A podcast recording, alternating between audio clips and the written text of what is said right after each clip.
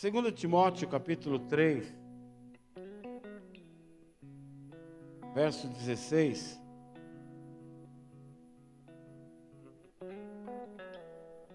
Segundo Timóteo 3,16.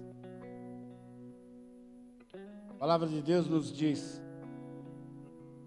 toda a escritura é inspirada por Deus e útil para ensino, repreensão, correção e para instrução na justiça, para que o homem de Deus seja apto e plenamente preparado para toda boa obra.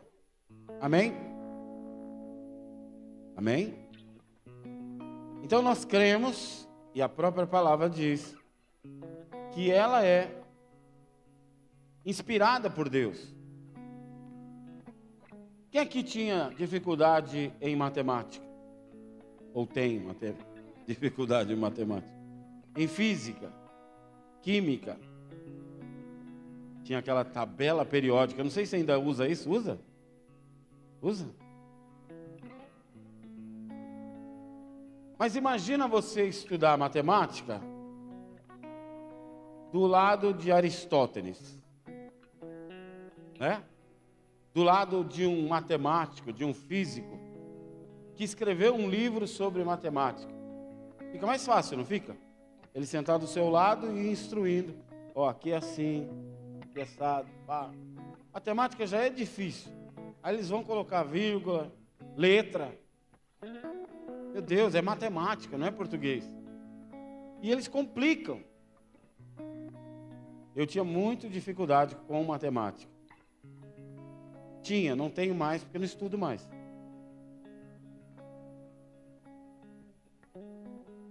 As questões eram fáceis, difíceis eram as respostas.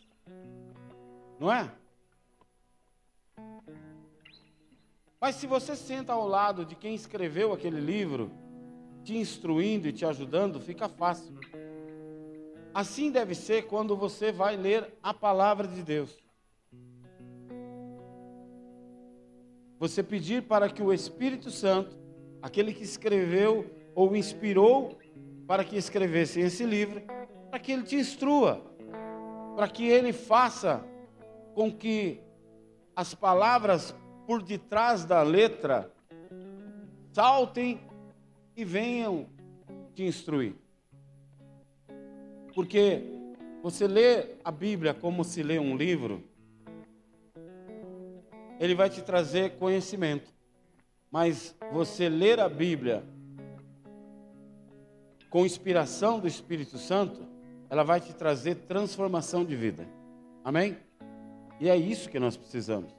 Então, desde cedo eu aprendi, quando ler a palavra, ler fazendo perguntas: por quê, onde, quando, para quem. Amém? Então, mesmo assim, existem coisas na Bíblia que você vai ler, você vai falar: meu Deus, por que ele colocou isso? Né? Por que Deus pôs isso na Bíblia? Aí você vai ler uma, duas, três, quatro, dez, vinte e cinco. E você lê de novo. E toda vez que você reler aquela passagem, você vai falar: ainda não entendi. Salvo quando o Espírito Santo vem e te mostra aquilo que ele quer, porque nós lemos aqui e ela é inspirada e útil para o ensino. Então Deus quer te ensinar algo com aquilo. Amém? Para repreensão. Deus quer te corrigir. Deus quer te dar instrução sobre aquilo. Deus quer que aquilo tenha valor prático para a tua vida. Amém? Estão aí? Então haverão situações, muitas vezes, que se não for o Espírito Santo de Deus, nós não vamos entender. Nós não vamos conseguir discernir o que Deus quer trazer para a nossa vida sobre aquela passagem. E é tão pessoal, é tão íntimo o que Deus quer falar, que Deus fala com você diferente do que fala comigo. E Deus fala com um homem diferente de como fala com uma mulher. E Deus fala com o jovem diferente como fala com a pessoa mais madura. E assim por diante. Amém? Abram a Bíblia de vocês em 2 Reis, capítulo 6.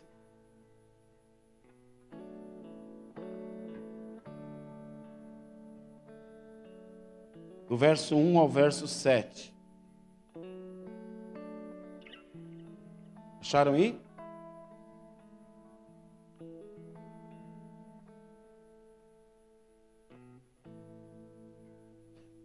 Os discípulos dos profetas disseram a Eliseu: Como vês, o lugar onde nos reunimos contigo é pequeno demais para nós.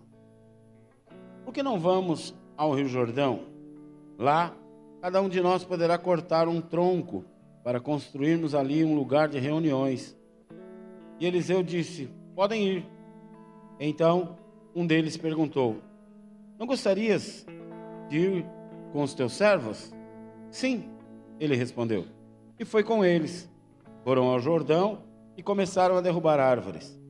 Quando um deles estava cortando um tronco, o ferro do machado caiu na água. E ele gritou: Ah, meu senhor, era emprestado. O homem de Deus perguntou: Onde caiu? Quando ele lhe mostrou o lugar, Eliseu cortou um galho e o jogou ali, fazendo o ferro flutuar. E disse: Pegue-o. O homem então esticou o braço e o pegou. Amém? Quem já havia lido essa passagem? Quem já havia entendido facilmente? Eu li várias vezes e me perguntei: por quê? Para que colocar que o cara foi cortar uma árvore, o machado se solta do cabo, cai dentro d'água, lógico, vai afundar. E para quê? Aí o profeta, calma, tem um profeta aqui? Pá, o machado boia e tudo se resolve, vamos embora. Falei, Deus, para quê? O que, que o senhor quer falar comigo? O que o senhor quer me ensinar? Amém? É uma passagem, no mínimo, intrigante, que mostra que o profeta Eliseu tinha uma escola de profetas. Eles eram chamados os mestres, aqueles que ensinavam, eram chamados de Talmudes e aqueles que aprendiam, os seus discípulos, seus aprendizes, eram chamados de talmidins. A Bíblia conta que Eliseu tinha uma escola de profetas. E conta aqui nessa passagem que num determinado momento esses profetas ou alunos chamam o mestre e falam: Olha, o lugar que estamos nos reunindo ficou pequeno. A nossa igreja, a nossa escola, a nossa academia de profetas está pequena. Vamos. O que está acontecendo aí? Vamos a. Vocês não percebem, mas eu fico vendo você. Aí todo mundo. Vem alguém, todo mundo olha para alguém. Vem alguém falar com a pastora, todo mundo olha para ele. Aí passa um negócio, todo mundo olha aqui. Eu falo, o que, que é isso? Preste atenção em mim aqui, na, mim não, mas na palavra que está sendo dirigida por mim. Amém? Então, eles vão até o mestre e falam que a escola está apertada, está pequena e que há a necessidade e há a possibilidade deles aumentarem essa escola. Então, eles pedem permissão, eles dão uma sugestão ao profeta, que eles se desloquem até as margens do Jordão, onde lá eles cortem algumas, alguns troncos, algumas árvores e construam a expansão dessa escola. Amém? Há então esse acidente que nós vemos, o machado se solta do cabo, cai dentro da água e há um espanto do aluno de Eliseu em o que vamos fazer? O machado afundou, o machado caiu dentro da água. E eu perguntei, Deus, o que quer nos ensinar nesta passagem? E Deus me mostra algumas particularidades que Ele pode nos instruir dessa passagem. Amém?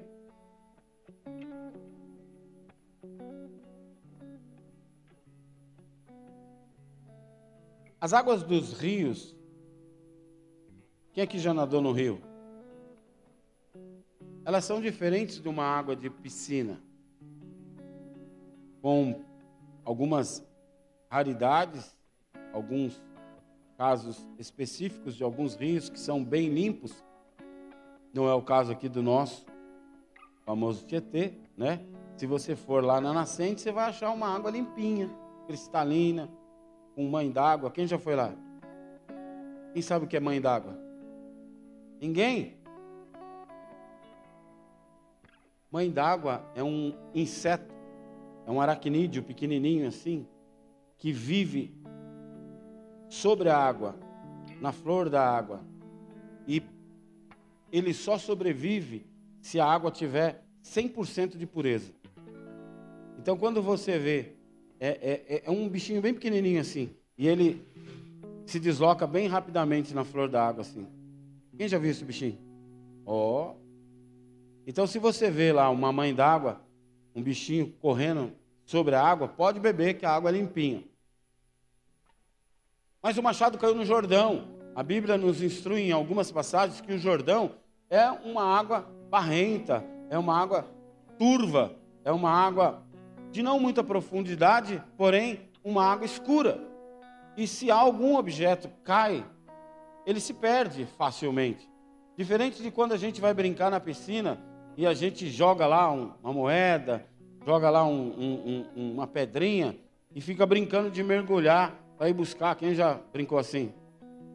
É, a gente vê as crianças brincando, joga lá um bichinho, joga lá um objeto, depois fica brincando de mergulhar. Não é o caso de Jordão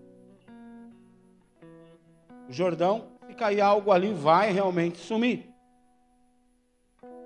E nós vemos que o profeta corta um graveto e joga na água, e assim como um isopor, um isopor, o, o, o, o machado boia.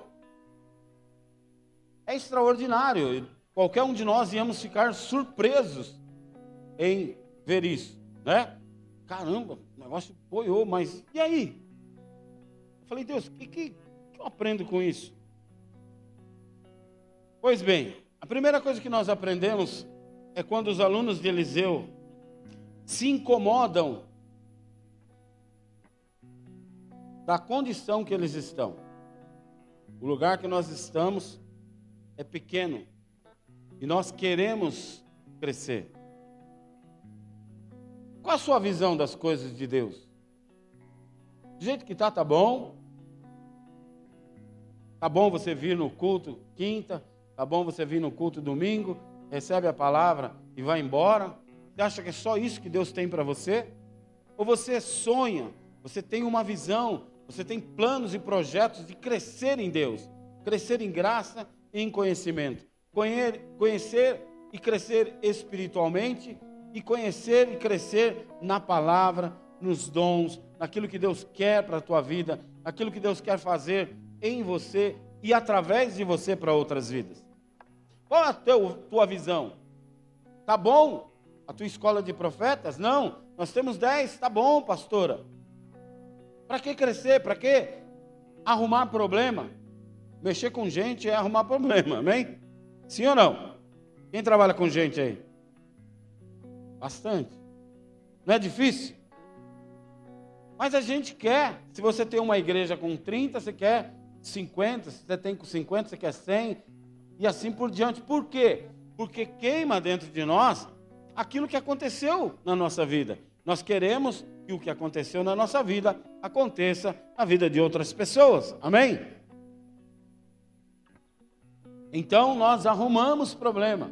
Faz chá de mulheres, faz acampamento, faz reunião para os pequenininhos, faz reunião para os adolescentes, faz para o jovem, faz para as mulheres, faz para os casais, faz. Meu Deus, não para. Mas nós não vamos parar. Lá no céu a gente descansa, amém? Porque se há, como Paulo diz, alguma forma de eu levar a palavra de Deus de algum jeito, eu vou fazer. Amém? Nós temos ministério de jiu-jitsu, nós temos ministério pessoal que anda de bicicleta, o pessoal que corre. Se tiver corrida de cadeira de roda, nós vamos fazer, meu irmão.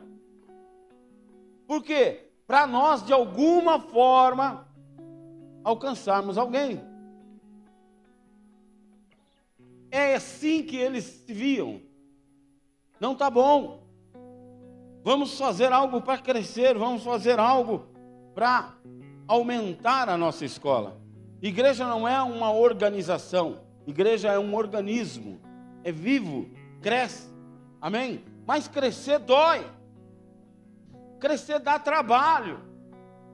Crescer você vai ter que abrir mão de algumas coisas. Crescer você vai ter que falar não para algumas coisas.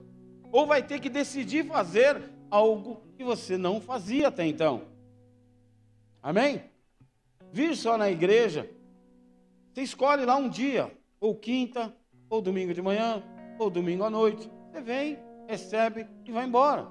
Mas quando você sente dentro de você que há algo de Deus com você e que Deus deseja usar a tua vida para algo além do que apenas os teus problemas, e você crê que Deus pode te usar de alguma forma, você começa a querer se envolver um pouco mais.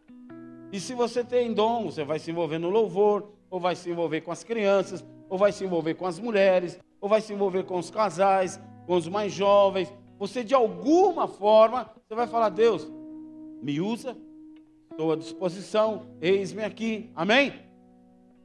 Por isso nós temos ministérios com os, os motoqueiros, com a galera do Gil, com a galera que corre, com a galera do, do bola running, Existem alguns lugares do Bola de Neve que tem ministério de esqui, que tem ministério de alpinismo, que tem ministério de paraglider, de salto em altura. Por quê? Porque aquele lugar específico tem essa atividade e o pastor viu uma forma de alcançar essa galera. Amém? Ministério de surf, ministério de motocross. Por quê? porque aquele lugar específico existe um, um público específico que nós podemos alcançar. Amém? Essa era a visão, essa era o coração daqueles profetas. Só que, muitas vezes, nós nos acomodamos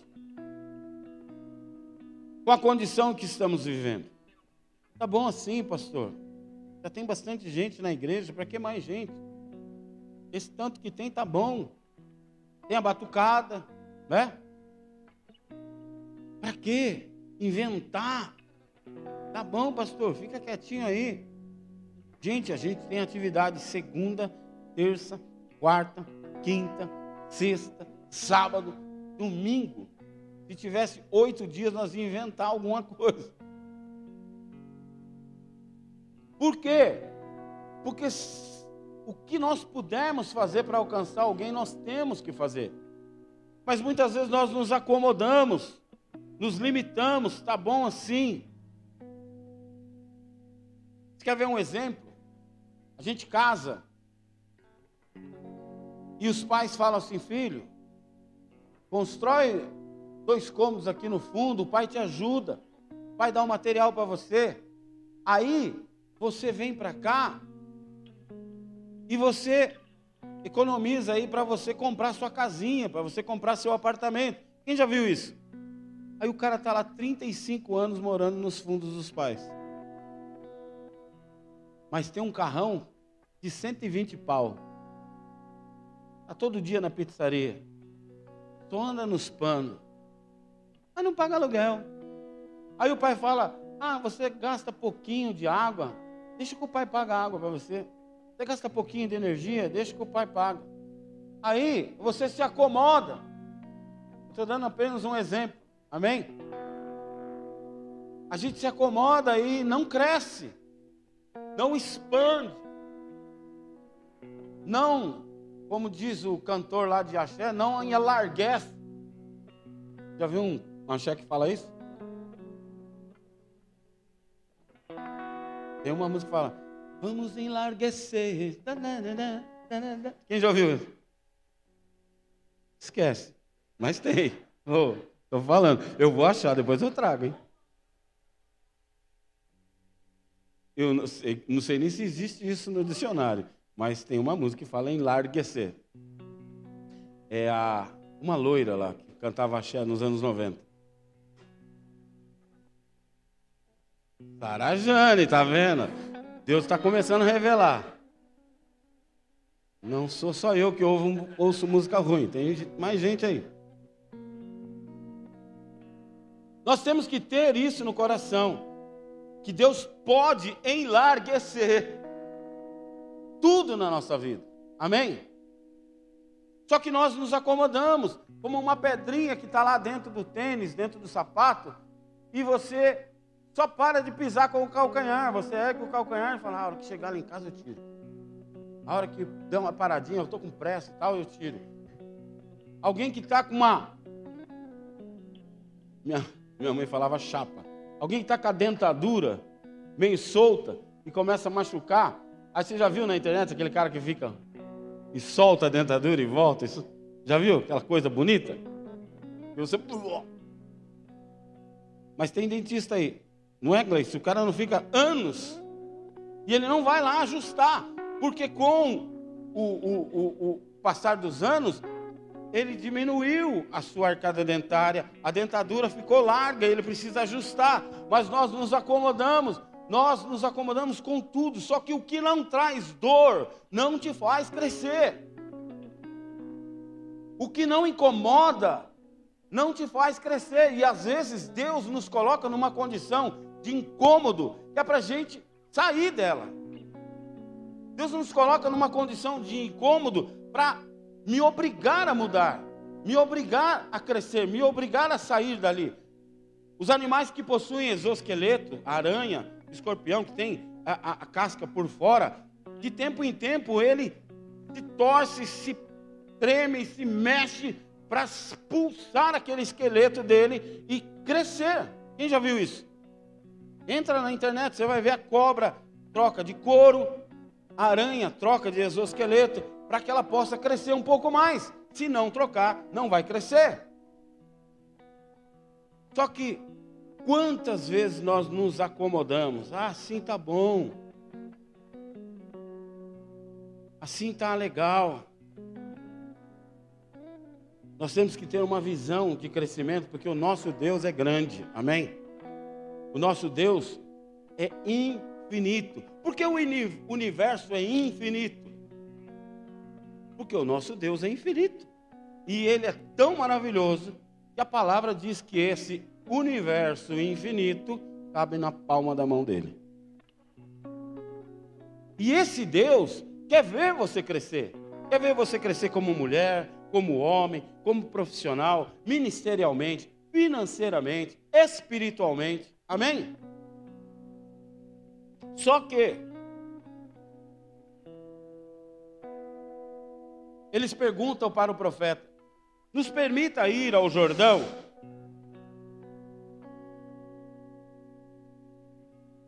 Como se eu estivesse falando para Deus: o Senhor me permite agir, fazer algo? Porque eles queriam, eles já tinham a visão, mas eles precisavam agir. Amém? Quantas pessoas possuem visão para várias áreas da sua vida? Sonhos, projetos, planos, que não saem do campo do desejo, porque elas não têm coragem de arriscar, não têm coragem de agir, não têm coragem de se mover. O cara entrou numa depressão tão grande Ele estava lá como morto. Aí alguém chegou e falou assim: Meu, esse cara já morreu. Vamos enterrar ele. Não tem mais jeito. Ele não se mexe, não come, não bebe, não faz nada. Vamos enterrar. E promoveram lá o féretro, o enterro. E foram levar ele para enterrar.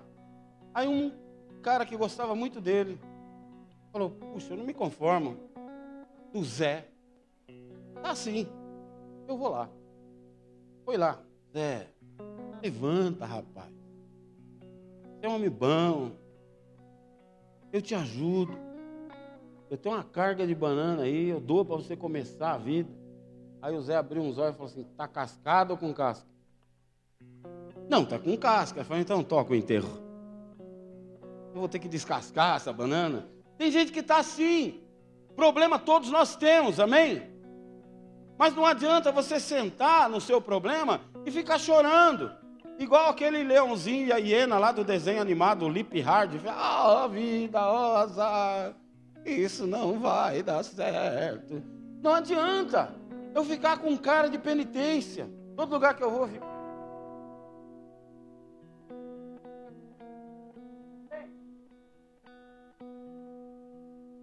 Ou então você faz assim. Tá, tá, mas por que você está com essa cara de delegado aí? Cara de sofredor. Porque quer que as pessoas falem assim, ah, coitado, puxa, você está tão mal, oh meu Deus. Gente, isso não vai te ajudar. Você precisa é se mover, é sair da sua condição de comodismo, sair da sua condição de, de, de, de conforto. Às vezes a gente acha que tudo precisa cair do céu tudo precisa ser feito por Deus. Deus muitas vezes não age, ele reage à nossa ação. Sonhe, mas haja.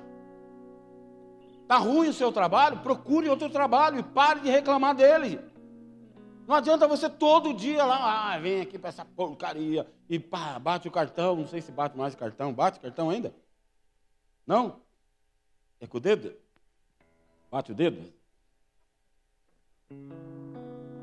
Meu tempo era cartão. Plá, fazia um barulhão. Tinha até que puxar uma alavanca assim. No domingo você já começa a sofrer. Ah, amanhã tem que voltar para aquela porcaria. Mas é aquela porcaria que está pagando as suas contas. É aquela porcaria que está pondo comida na mesa. É aquela porcaria que está te vestindo. Então, se não, tá bom. Lute para você conseguir outro emprego. Lute para você galgar uma posição maior do que aquela que você está. Só ficar reclamando não adianta. Ah, essa casa, essa rachadura, essa umidade, essa goteira, essa não sei o quê, mas o que você tem feito para mudar? O que você tem feito para mudar essa goteira? O que você tem feito para mudar essa umidade? Ah, não adianta, pastor. Aqui não adianta. Quem já viu gente assim? Mas o que, que você vê? Eu não fiz nada. Então como que você sabe que não adianta? Não adianta ficar no campo do desejo. Teu carro está ruim, busca outro. Saia desse relacionamento. Não adianta você ficar nesse relacionamento sofrendo, falando que seu marido é isso, é aquilo, fica pichando seu marido para todo mundo seu namorado para todo mundo, mas você continua lá. Está tudo bem, você não faz nada para mudar. Essa não é a vontade de Deus. Deus é um Deus de mudança.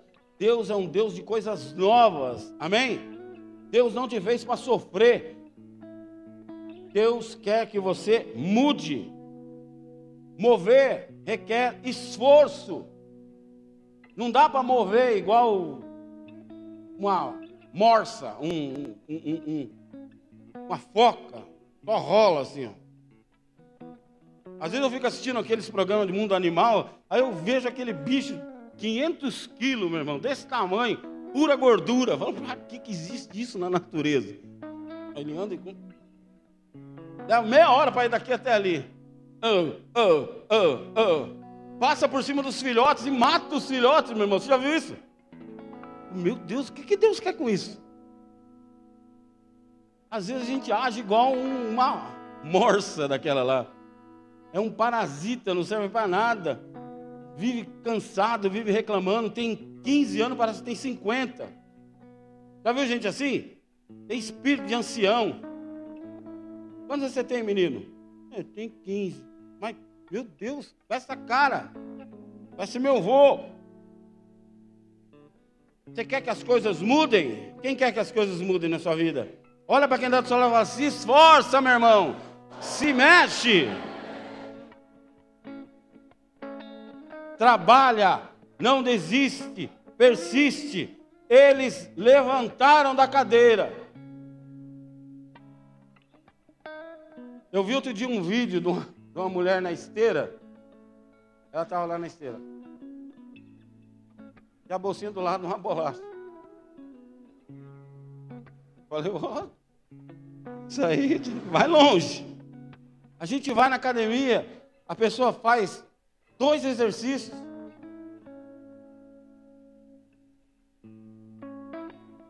Aí faz umas carinhas, né?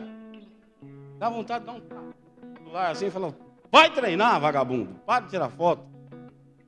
Paga 200 pau por mês lá para ficar tirando foto.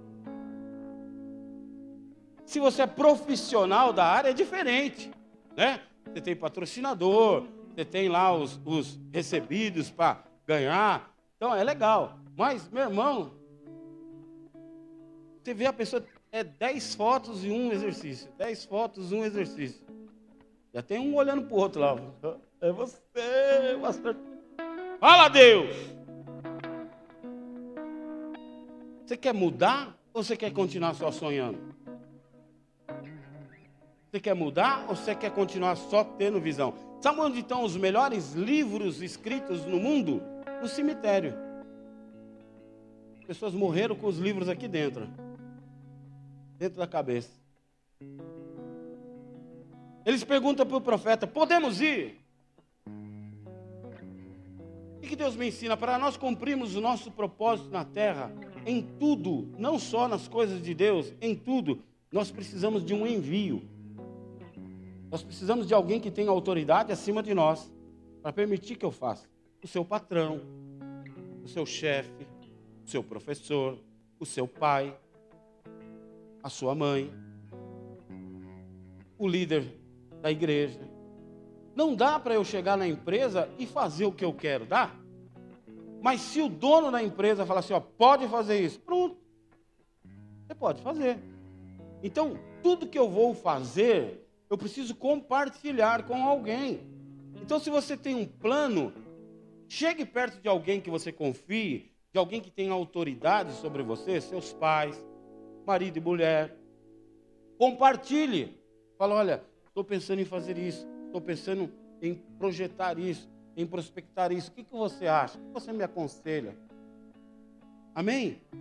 Divida, compartilhe. Eliseu de nenhuma forma falou assim: esses caras estão querendo crescer. E se eles crescerem, eles vão passar a perna em mim. Já tem 10 alunos, tá bom. Vocês já me dão trabalho demais. Vai crescer nada. Fica aí do jeito que tá, tá joinha. Não vai fazer nada não. Não, meu irmão. Eliseu fala: "Vamos embora. Pode, pode, pode cortar lenha, pode se preparar, pode botar o projeto para funcionar. E quando eles falam com Eliseu, a Bíblia diz que Eliseu não só autoriza, como vai com eles. O que, isso me mostra? Quando você apresenta o seu projeto a Deus, Deus vai com você. Mas se você não apresenta a Deus, você fica só, ah, nada para mim dá certo, pastora, nada para mim tal. Mas você já orou sobre isso? Ah, nunca orei, porque eu acho que Deus nem vai me dar. Ora, Deus, estou com esse plano, estou com esse projeto. O Senhor é comigo? O Senhor aprova? O Senhor vai me abençoar nisso? Quando eles falam com o profeta, o profeta vai com eles. Lembra que eu falei que Deus não age, Deus reage? Quando que ele reage? Depois que eu me mexo. Deus, eu estou pensando em fazer isso, eu vou começar a fazer isso. Deus vai comigo. Deus estende a mão. Deus me abençoa, mas eu preciso compartilhar com Deus o meu projeto. Amém? a minha visão, o meu plano. E Eliseu vai com eles. É interessante que, se eles não tivessem levado o profeta, como eles iam se livrar quando o machado subiu? Ou seja, quando você apresenta para Deus, pode até aparecer problemas, mas Deus vai estar tá lá para colocar a mão e falar: Filho, fica tranquilo.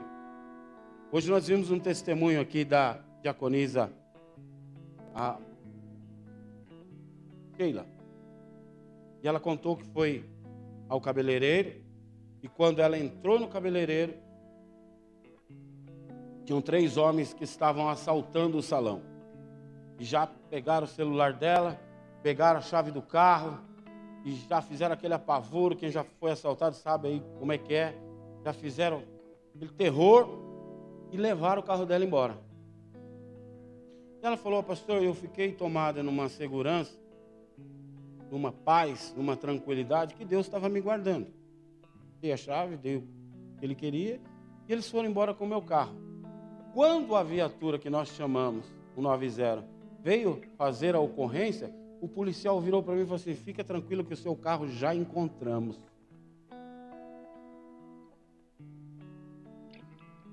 Querido, Deus guarda, Deus livra. A bolsa estava no carro, com dinheiro, documento, cartão. Nem mexeram. Deus é fiel, queridos. O nosso guardião, a Bíblia diz que ele não dorme e não pisca, não descansa, não tira férias. Amém? Mas precisa que você seja fiel. E Deus guarda. Deus faz a parte dele. Amém? Quando Deus te chama, Deus capacita. Quando Deus te chama e te envia, Ele te dá as ferramentas e todas as condições que você precisa. Amém? Nós temos um líder chamado Jesus, e quando Ele te envia, Ele vai à frente. Nós não cantamos, o nosso general é Cristo? Você não vai ver numa guerra o general lá no escritório, dando as coordenadas. Não, ele vai estar lá no campo da batalha. O verdadeiro líder está lá junto. Quando Sadraque, Mesaque e Abednego foram lançados na fornalha, tinha quatro lá dentro. Quando Jesus, o, o, o, Deus vai falar com Elias na caverna, ele fala: O que você está fazendo aqui? Ele estava com ele na caverna. Quando Daniel é lançado na cova dos leões, Deus livra ele na cova. Então, querido, não se preocupa, problemas virão, mas Deus está à frente. Amém? E vai te livrar de todos, em nome de Jesus. Porque o nosso Deus é general, invicto. Nunca perdeu e não vai perder. Você crê nisso? Aplauda o Senhor.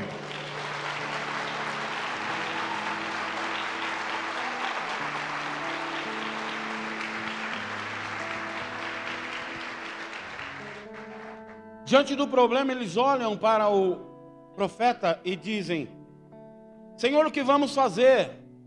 O machado era emprestado. Você já emprestou algo de alguém e quebrou? Já emprestou algo de alguém e perdeu? Meu irmão, é horrível. É muito ruim. A pessoa se emprestar um carro de alguém para fazer alguma coisa e bate o carro, roubam o carro. Nós tínhamos uma mulher que nos ajudava lá em casa. Um dia ela nos ligou desesperada. A gente tem uma mesa de jantar de vidro.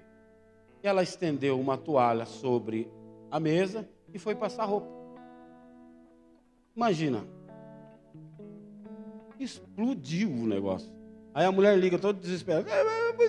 Quebrou, não dá para entender. Para de chorar. Desesperada, meu irmão. Por quê? Porque não é dela. Tadinha, era uma pessoa bem humilde.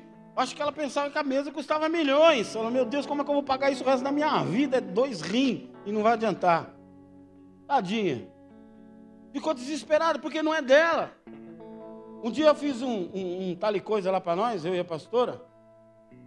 casa tem um fogão aqui e um metro e meio mais ou menos tem uma bancada. A gente faz um lanche na bancada. Aí eu fiz um tal e coisa lá, arrumei a bancada, sentamos, ela sentou um lado, eu pá, acabei a comida, baixei a tampa do fogão, de vrido, só não desliguei o fogo.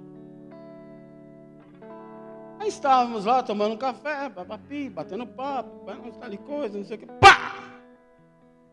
Assustou, né? Eu também assustei. Explodiu. A tampa explodiu. Voou aquilo, é, é, é vidro temperado. Fica uns miudinhos desse tamanho assim, ó, voou caco de vidro para a cozinha toda. Parecia guerra. Que isso? Liu. Liu sou eu. Você não viu que o fogo estava acendendo? Não acredito que você não apagou. Não acredito que você abaixou. Não acredito. Eu falei, você não acredita em nada, você precisa ter mais fé, pô. E ficou lá, não acredito, não acredito. Eu falei, já quebrou, filha. Pega o aspirador lá, vamos tirar esses cacos de vidro. Está lá quebrado, até hoje não acha tampa para comprar. É horrível você usar o que é do outro e perder. Então deixa eu te contar uma coisa. Nem o ar que nós respiramos é nosso. É tudo emprestado por Deus. Como você tem usado o que Deus tem te dado? Um dia chegou uma pessoa para mim, porque tem uns crentes que são muito espiritual. Tem ou não tem?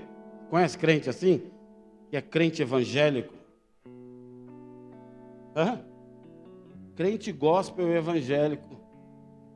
E os anjos têm vergonha dele. E tanta santidade. E ele chegou para mim e falou assim: Pastor, eu tenho todos os dons. Meu Deus. Só não avua porque está gordo. Né? Eu tenho todos os dons. Eu falei, eu nem sei quais são todos os dons, e você já tem todos. Meu Deus. Só que não faz nada na igreja. Não ganha uma alma para Jesus. Não traz um convidado para a igreja. Nem a mãe vem para a igreja, nem irmão vem para a igreja.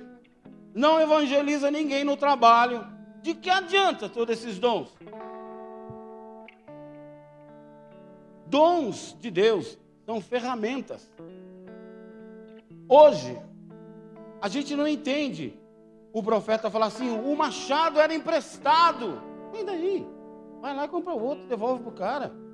Hoje, show de bola. Você vai lá e compra um melhor do que era do cara, um mais top, uma marca famosa, e vai lá e fala: Cara, me perdoa, o machado quebrou, mas está aqui um melhor do que aquele e tal.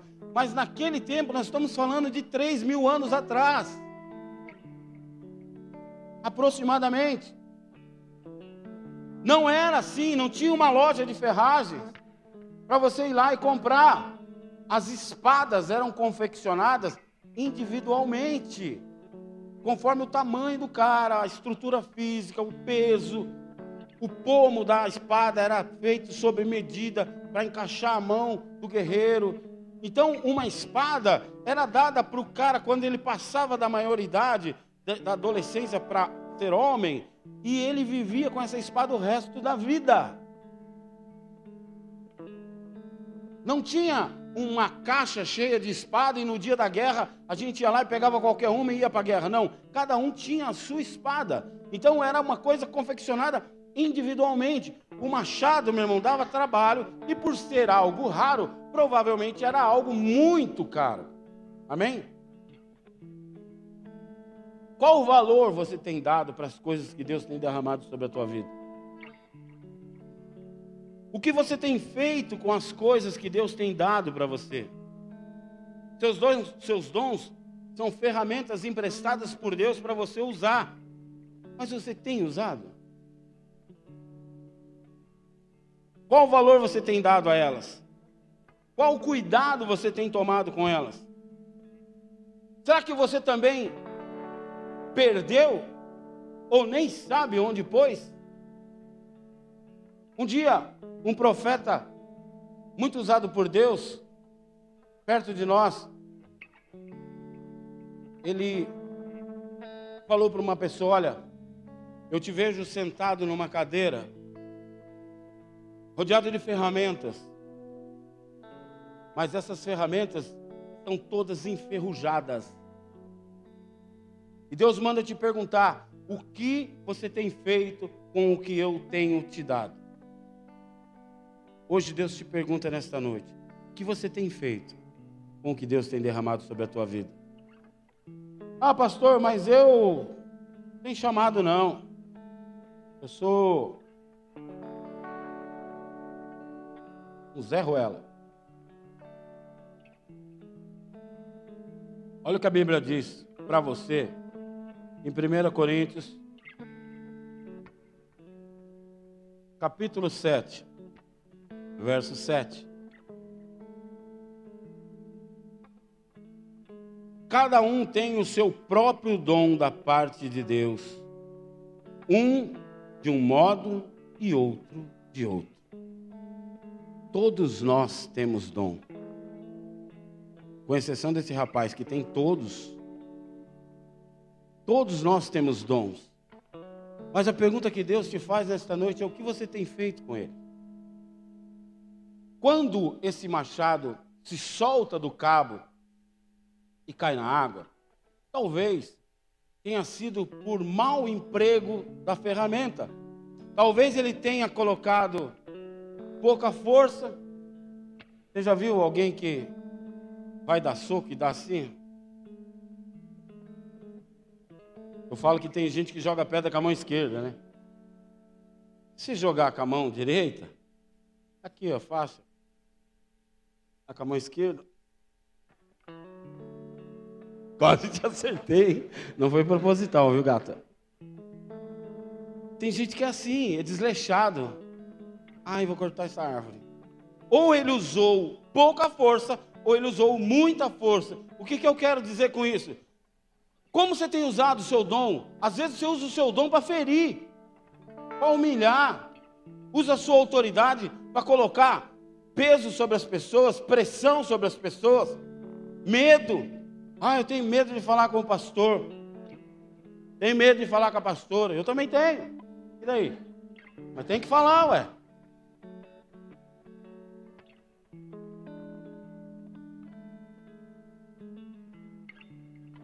Como você tem usado o seu dom? Às vezes o nosso dom traz mais mau testemunho do que bom testemunho. Às vezes o nosso dom traz mais escândalo do que testemunho. Outro dia nós fomos fazer uma visita. Aí a pessoa falou assim: Pastor, o senhor poderia orar por nós? Aí o pai dela falou: Por favor, o senhor não vai gritar, né? Me deu uma vontade. Por quê? Me deu. Não, querido, amado, servo, não vou gritar, mas eu vou lembrar do teu nome na oração. Senhor abençoa todo mundo, mas ele não quer ouvir, ele está com problema no ouvido. Ele não quer que grite com ele. Como você tem usado seus dons? Meu irmão, eu vejo às vezes as pessoas que se acham super espirituais, super sendo mal educadas, sendo grossas, sendo, sabe, é, é, maltratando, não pede licença, não pede por favor, não fala obrigado. Ser educado não é dom de Deus, não, é educação. Você não precisa nem ser crente, deixa eu te revelar algo de Deus. Você não precisa nem ser crente para ser educado.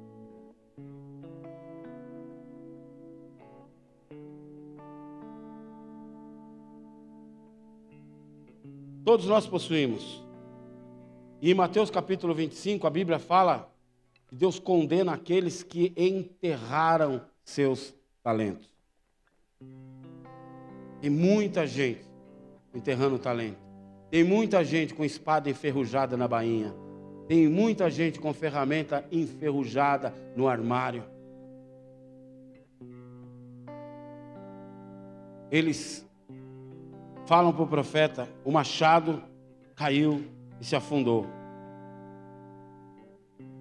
Hoje Deus te faz uma pergunta: onde você caiu? Onde você se perdeu? Quando foi que você perdeu a mão? E você falou: Ah, não dá mais. Acho que Deus não quer mais nada comigo. Eu já ouvi frases do tipo: Acho que o meu tempo passou. Quem falou isso? Seu Deus é eterno. Seu Deus é eterno. Quem falou que seu tempo passou? Foi homem? Foi mulher? Foi Deus que falou? Se não foi Deus, ignora, meu irmão. O seu tempo não passou. Assim como Eliseu falou para os seus discípulos hoje, como profeta de Deus, eu falo para você: o seu tempo não passou. O nosso Deus, o Deus que eu sirvo, o Deus que eu vejo nas Escrituras, é um Deus de restauração, é um Deus de renovo, é o Deus que faz tudo novo, é o Deus que levanta o machado da água, é o Deus que levanta o morto da cova, quatro dias cheirando mal e fala: Ei, vem para fora porque eu tenho coisas novas para você. Onde você caiu? Onde você falhou? Onde você decepcionou? Onde você traiu? Onde você mentiu? Porque muitas vezes nós nos preocupamos com quem mentiu para nós, com quem nos traiu, com quem nos decepcionou, mas muitas vezes somos nós que decepcionamos, fomos nós que mentimos, fomos nós que traímos. Mas há restauração de Deus para você nesta noite.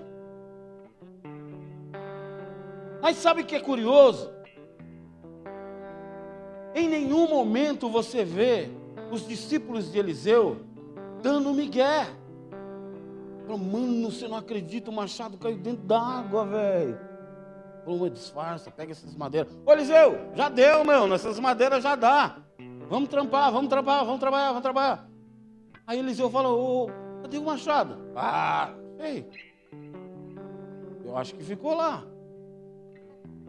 Não sei quem que usou por último. Eles em nenhum momento tentaram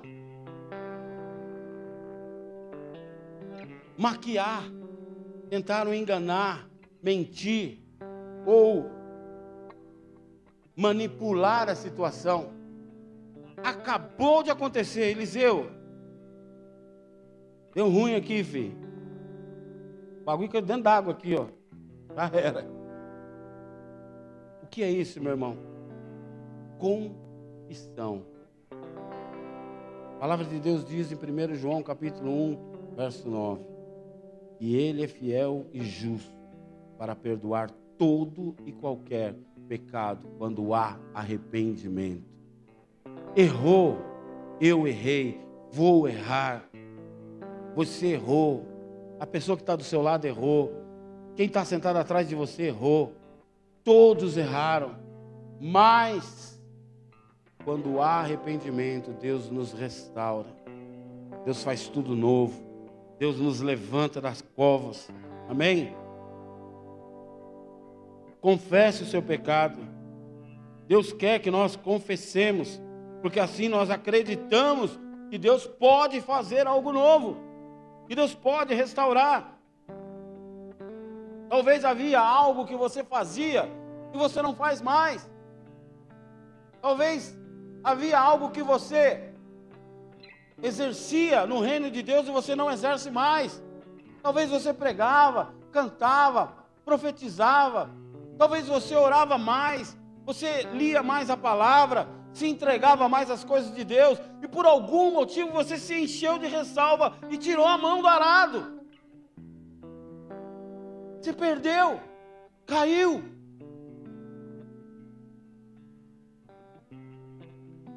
Onde foi que você caiu? Hoje o Senhor te pergunta. O profeta fala para o seu aluno: onde caiu? Aqui? A Bíblia diz que ele corta um graveto, joga na água, o machado boia, e ele fala: Pega. Hoje Deus está falando para você: Eu estou aqui para te dar tudo novo. Pega. Estende a sua mão. Se você crê, você verá a glória de Deus, a Bíblia diz. Se você crê, você pode ver tudo novo.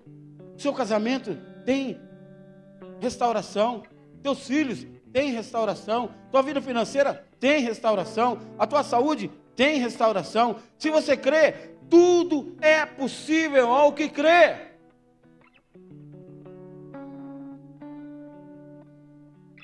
Você imagina se Eliseu faz o machado boiar? E o discípulo olha um para o outro e fala: Esse cara está com feitiçaria, meu irmão. É coisa do cão, que tá louco. Sai fora. Estou fora dessa escola. Quantas vezes acontecem coisas de Deus e a gente não acredita? Será que é Deus? Será? Estende a sua mão e pega, toma posse daquilo que Deus está te entregando nesta noite. Ele quer trazer de volta o que foi perdido.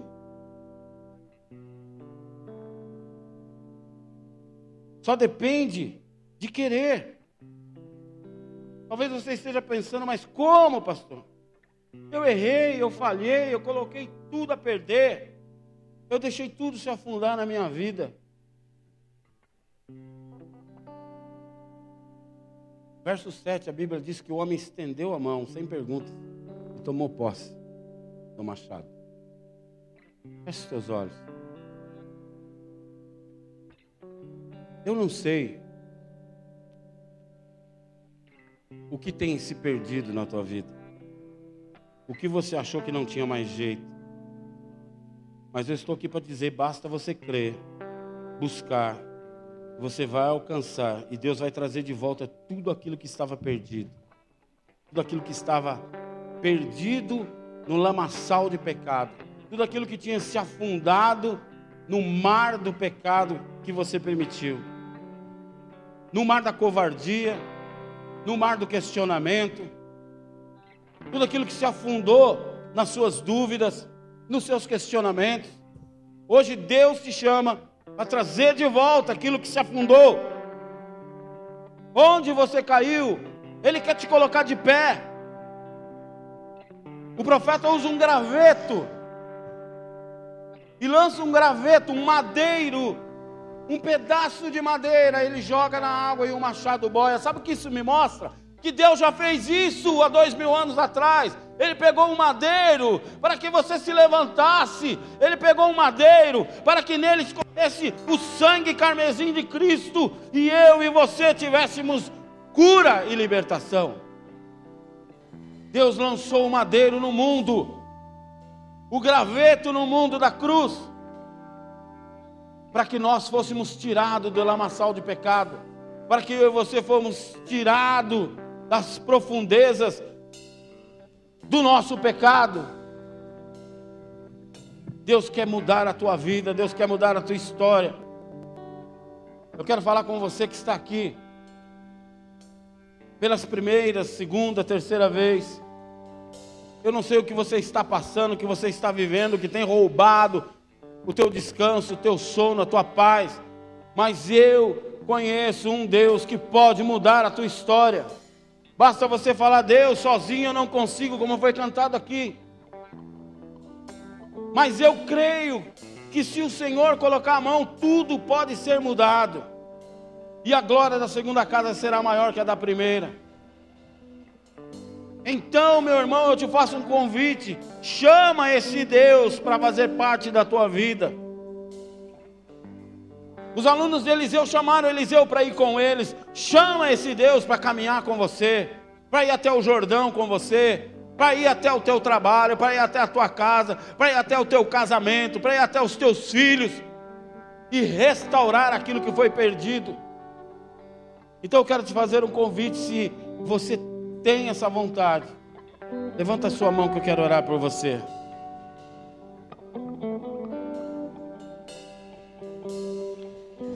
Você vai repetir comigo, Senhor Jesus Cristo. Senhor Jesus Cristo.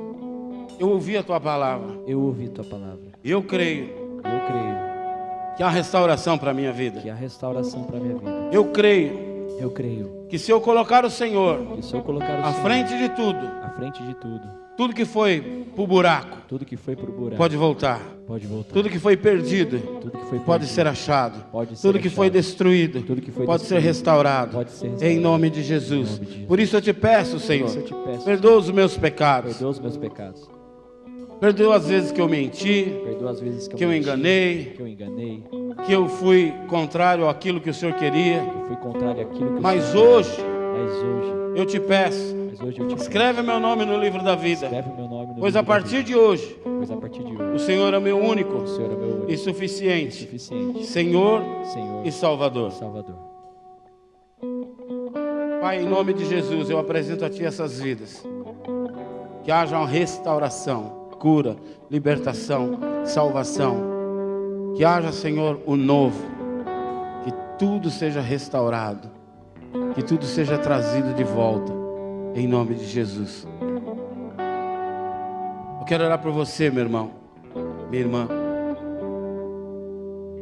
Você já esteve bem na obra. Deus te usava. Você já dançou. Você já participou do louvor. Você já pregou. Você era usado em todo lugar, no teu trabalho, entre os teus amigos, tuas amigas. Mas por algum motivo, o machado afundou. Mas você está aqui hoje. Então fala, Senhor, eu estou aqui hoje para que o machado volte, porque eu ainda tenho muita coisa para cortar com esse machado. Eu ainda tenho muita coisa para fazer com essa ferramenta. Eu ainda tenho muita coisa para fazer com os dons que o Senhor me deu. Eu ainda tenho muita coisa para fazer. Ainda existem muitas vidas para serem alcançadas através da minha. E eu sei, eu creio que o Senhor vai fazer, que o Senhor pode fazer. Eis-me aqui, Senhor. Eu quero essa restauração. Eu quero esta cura. Eu quero ser um milagre nas tuas mãos. Se esse é o seu desejo, eu te convido a levantar e vir aqui à frente. Nós vamos orar por você. Tem um louvor que diz: Você é um espelho que reflete a imagem.